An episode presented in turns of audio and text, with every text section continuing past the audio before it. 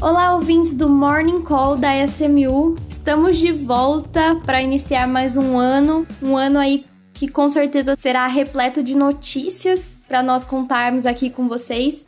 E agora o Morning Call está de cara nova. Quem irá tocar o programa serei eu, Marília. Para quem já é ouvinte assíduo dos podcasts da SMU, já me conhece. Mas de qualquer forma, é, irei me apresentar. É, meu nome é Marília Mader e sou coordenadora de conteúdo aqui da SMU Investimentos. E agora, além de mim no Morning Call, nós teremos uma segunda host, que é a Karina Rossi. Tudo bem, Karina? Olá, tudo bom? Super feliz de estar me juntando a você esse ano aqui no Morning Call. Seja muito bem-vinda.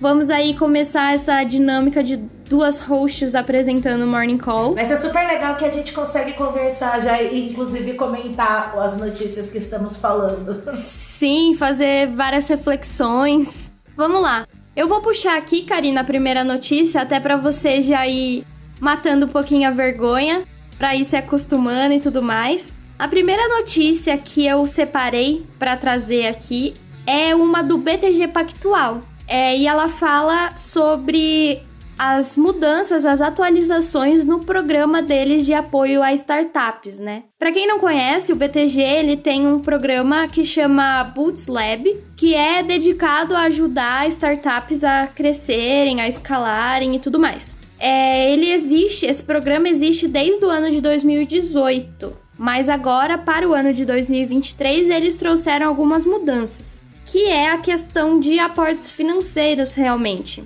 Das startups selecionadas que eles vão separar para trabalhar junto ao longo do ano de 2023, é, eles vão também colocar é, aportes financeiros que vão variar de 500 mil reais a 1 milhão e meio de reais.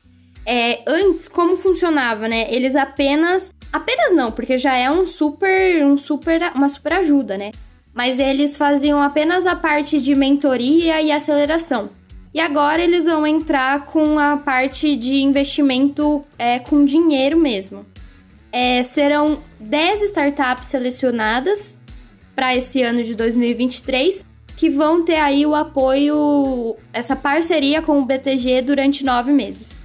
Então achei bem legal aí essa novidade do BTG e muito válido compartilhar com vocês. Legal que mais do que, do que só ensinar, né? Eles, eles, estão, eles estão fazendo os investimentos na, nessas startups, né? Às vezes só, só o conhecimento não é, não, é, não é tão. Suficiente. Não é né? suficiente. Embora muito necessário sobre investimentos tem até a ver com a notícia que eu, que eu separei aqui, sobre que são alguns dados do, do Crunchbase falando do investimento global em venture capital, que caiu 35% em, em 2022. É, esse levantamento do, do Crunchbase trouxe que 445 bilhões de dólares foram investidos em startups em 2022. Apesar de ser uma cifra super alta, esse valor é bem abaixo do recorde de 681 bilhões registrados em 2021, quando a liquidez estava muito alta. Acho que tem, vai muito de encontro. Acho que isso vai muito de, vai muito de encontro com tudo que o mercado tem vivido nesse ano de 2022. Mas acho que lições aprendidas, né? Até o próprio Alex Zapiro, que, que, é da, que faz a operação brasileira de SoftBank no Brasil, falou que no ano passado uma das coisas que mais doeu foi ter deixado de, de investir em empresas que eles realmente deveriam ter investidos, né? Colocar dinheiro em negócios que eles sabiam que ia dar certo, mas que tiveram que botar o pé no freio por causa de toda a instabilidade do mercado. Sim, mas o que eu acho também bem interessante falar é que assim, até inclusive, a gente tem um podcast falando de venture capital que foi lançado, no, saiu, foi ao ar ano passado, né, no nosso nas nossas séries de podcast. E o André Martins, que, que combate esse papo comigo e com o Rodrigo, ele fala, né, que o venture capital até tá com dinheiro para investir. A questão é que eles estão muito mais seletivos. É, então, assim, o que eles estão olhando bastante, até fica aí como dica para as startups, né? São bons negócios com uma boa organização e um bom planejamento. Então, brilha muito mais os olhos aquelas startups que sabem aonde querem chegar e o que fazer para alcançar esse, esse objetivo. Então, assim, embora eles tenham realmente aplicado menos dinheiro, é por uma questão de muito mais seletividade, né? Em realmente investir naquelas que mostram o melhor caminho de alcançar aonde querem chegar, né? Bom, até em complementariedade a esse ponto, eu gostaria de falar de uma notícia aqui que é da CRM Ventures, que fez um aporte e injetou 30 milhões de reais na Kenzie Academy. A Kenzie Academy é uma edtech, uma escola de programação, e foi o primeiro investimento feito pela SRM Ventures e que, para quem não conhece, é o braço de Venture Capital da SRM Asset. E aí, o, o que traz de complementariedade ao que a gente estava falando, a questão do Venture Capital, é que na entrevista o, o, fundador, o head da SRM, ele, ele falou para o que levou eles a escolherem essa startup para ser a primeira e para aplicarem o dinheiro. Foi a questão da metodologia, a expertise, o time e os resultados que ele apresentava.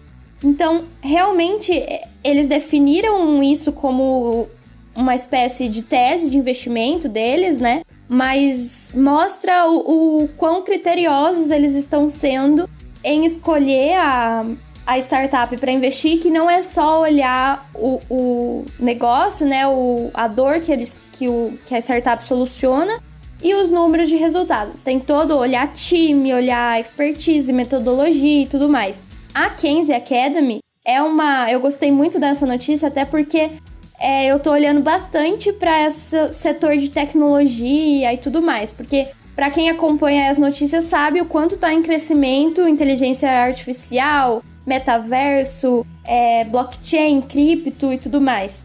Então eles trouxeram aí essa como primeiro investimento essa edtech é, e contaram pra gente o que levaram, o que levou eles a escolher ela, né? Então eu achei bem bacana isso e fica até como dica para os empreendedores montarem pitch, fortalecer internamente a própria empresa e tudo mais. É, e aí, puxando o gancho para falar um pouquinho da Kenzie Academy, que eu gostei bastante da, da forma que eles trabalham e tudo mais. No momento, eles estão apenas com um curso é, sendo oferecido, mas eles estão apostando em alguns outros diferenciais.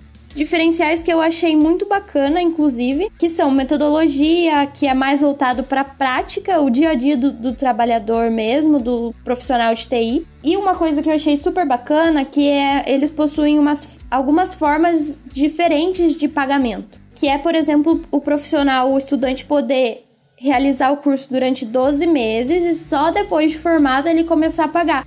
O que dá muita oportunidade para as pessoas, né?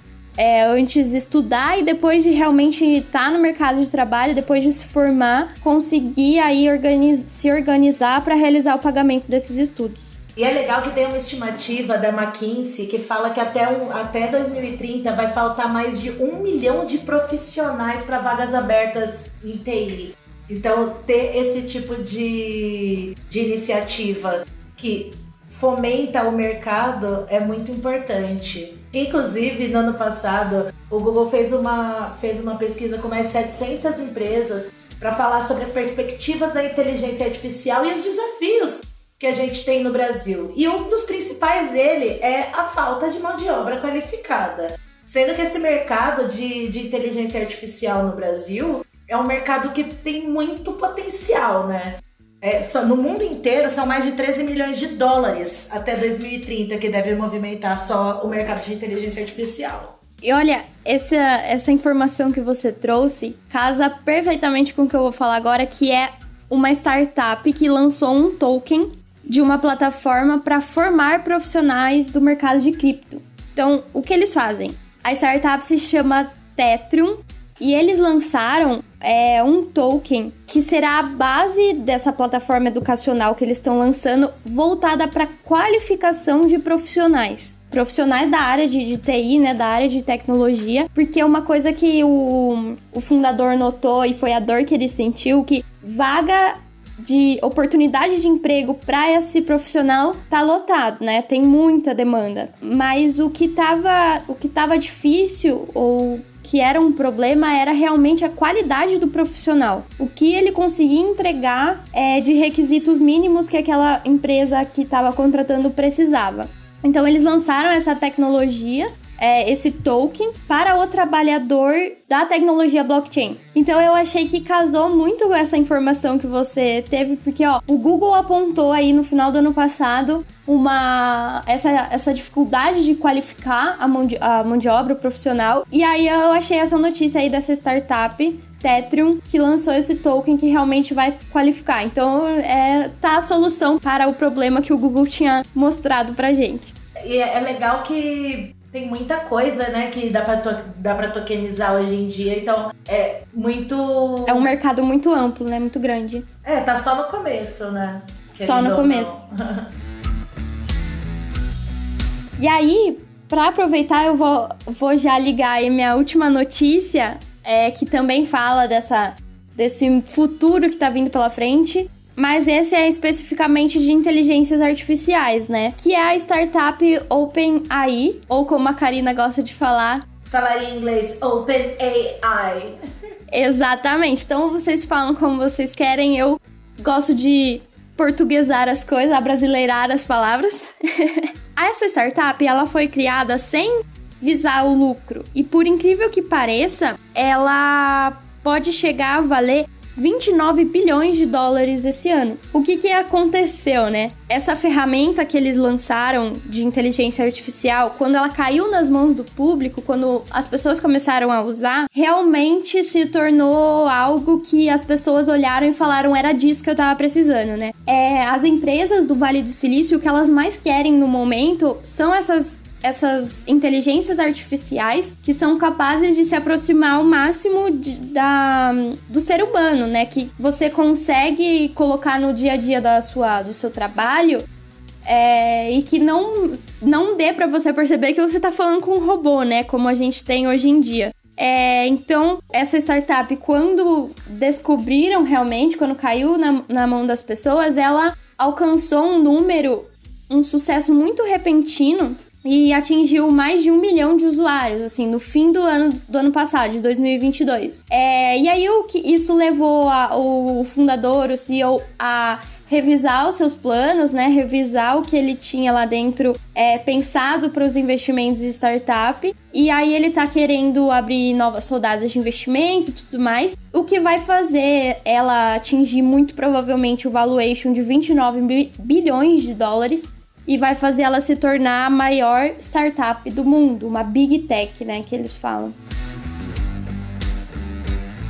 Vou finalizar então fingindo, vou inventar uma nova, um novo quadro para Um especial. Especial, falando de altos e baixos da semana. Começar pelo baixo, né, que é a 99 Food encerrando as suas operações. O serviço de delivery da 99 que veio para competir com o Uber Eats, com o iFood, deixa de operar a partir de agora, a partir de não sei quando, mas foi essa semana. Notícia muito triste porque eu amava Uber Eats e agora já saiu mais um, vai ficar só o iFood mesmo. Vai, vai virar o monopólio do delivery. Vai. Pelo vai menos virar. em São Paulo, né? Eu não sei. É, no, é, em, outras, em outras capitais, em outros centros, tem outros outras empresas de delivery, mas eu acho que aqui em São Sim. Paulo tá, tá virando o monopólio do O monopólio. E, e para continuar falando de comida, né? Porque afinal sou uma boa de uma taurina. Gente, é uma notícia muito boa que é a startup The Coffee, que é uma rede de cafés brasileiras, está mirando a internacionalização após a part... é, atingir um valuation de 250 milhões de reais esse ano. A The Coffee, para quem não conhece, é uma rede de franquias de café bem pequenininha. Você faz, o pessoal faz num corredorzinho. Eu acho que até é dessas é considerado uma franquia, uma franquia super acessível e tudo mais. Sim. Então agora eles estão mirando no exterior. Será que vai dar certo? Eu sou consumidora, tendo lados de casa. Não sei se isso é bom, se isso é ruim, porque eu acabei me viciando.